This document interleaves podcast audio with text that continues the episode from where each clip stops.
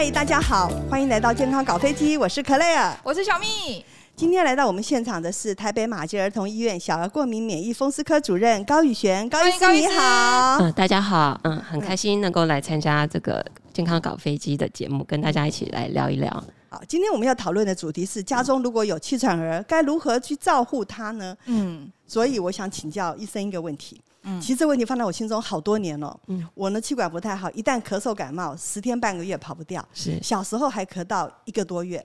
那这时候隔壁左右邻居啊，那些大人们一看到我咳得撕声裂肺的时候，就说：“妹妹要去看医生哦，要不然将来会咳成气喘，很难治哦。”真的咳嗽咳久了会咳成气喘吗？很多人以为说，哎，气喘一定要咻咻咻，那个才叫喘。嗯，对。那事实上，其实有时候那些气喘那个声音是要听诊器才听得到，有些没有到那么严重，像急性气喘发作这么大声那个喘鸣声，所以他可能一开始就是久咳不愈。如果正常人不用吃药，感冒大概一个礼拜就会好。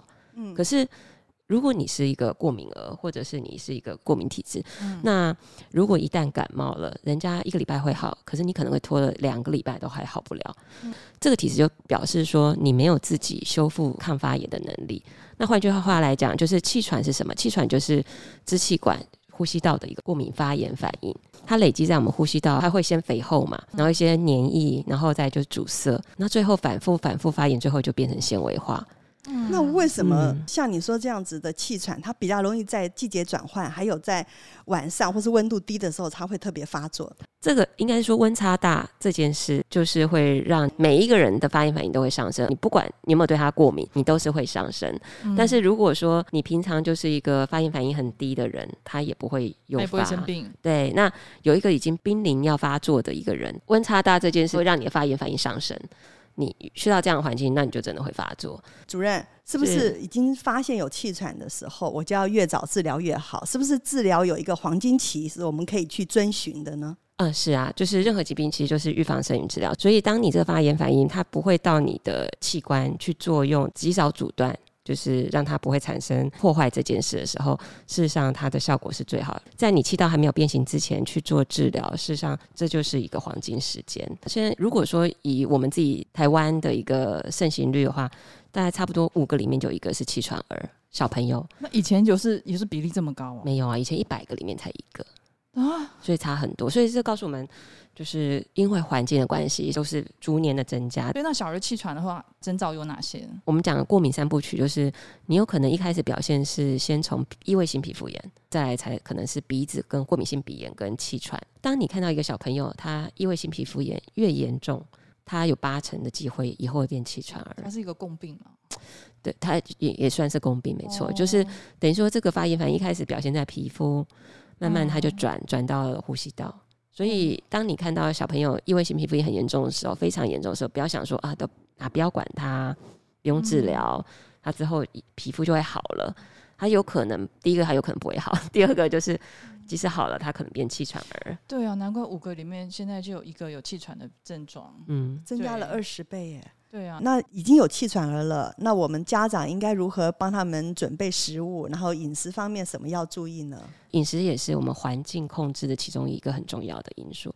那营养均衡对小朋友来，不管是发育或者是他整个免疫力，都是会有帮助的。所以我们鼓励他尽量是在家里吃。其实外面很多就是油炸的食物，这些都会加速他一个发炎的反应。所以就要少油少糖，原型食物嘛。原型食物是、嗯、对最健康的。那高医师，你有没有印象很深刻的一些门诊案例？嗯，有啊。那个案例他是一岁多，其实他就带来我们医院了。他一岁多。一岁多，他一岁三个月，发现他有气喘的问题。对对对，那为什么会这样？是因为他爸爸本身就是气喘，气喘会遗传，气喘会遗传，但会不会发病不一定会发病，那跟环境是有关。那爸爸本身就是从小就是气喘儿，所以他们就很紧张，因为他就是一直反复的喘，他就带来医院抽了血，哎呀，真的是过敏的，total IgE 就是一些。过敏的抗体，嗯，嗯，还有过敏的白血球也都是偏高的。那它的治疗方法是什么样子？呃，我们气喘其实有分阶梯式的疗法，一阶一直到第五阶。其实轻微的话，我们只是有喘的时候再用药，平常也不用保养，那是最轻微的。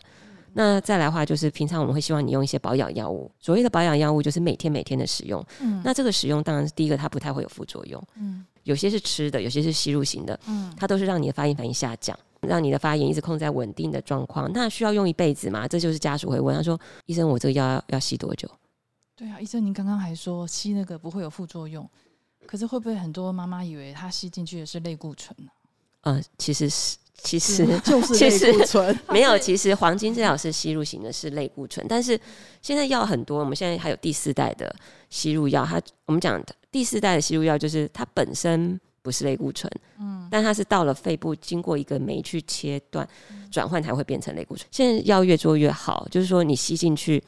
你可能只有百分之一、千分之一的机会会跑到血液中，到其他的器官，所以大部分是到肺部。那你即使像第四代的，它即使吸进去，它也不是类固醇，所以你到其他地方它也不会有什么作用。可到，到肺部以后，它转换成类固醇，所以它只会保护肺部，所以它几乎没有呃我们担心的全身型的一些副作用。吸的可能是第一代，可是我很。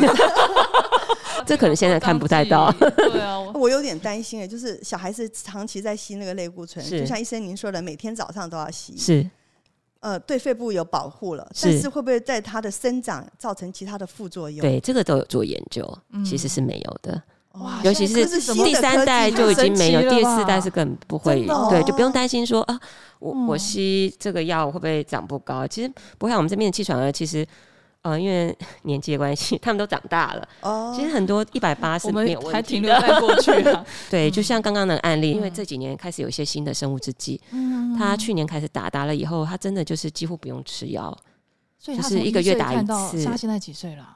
十二岁了。他看了十来年哦，对对，他还是没有好。他还是没有好，还是必须靠药物。刚刚那是比较严重的病例，对不对？是。那大部分应该没有这么严重。就像说越小发现的话，呃，给他投药，或是说配合医生去治疗的话，然后好像很多在小学五年级之前，孩子的气喘就整个都根治了。可不可以稍微谈一下，就是说，如果不是那么严重的气喘，你会怎么样子去治疗他？第一个，我们就一定会先帮他做一个过敏原的检测。那通常就是希望他。越早，因为我们讲两岁到五岁都还是在发育中，那其实超过五岁还是会发育，嗯，那只是说它发育幅度最大的状况就是两岁到五岁，所以我们会建议你说要在五岁以前把这件事搞定，就是说在五岁以前可以让他几乎不用用药也很正常，这时候你就可以几乎说他是根治了。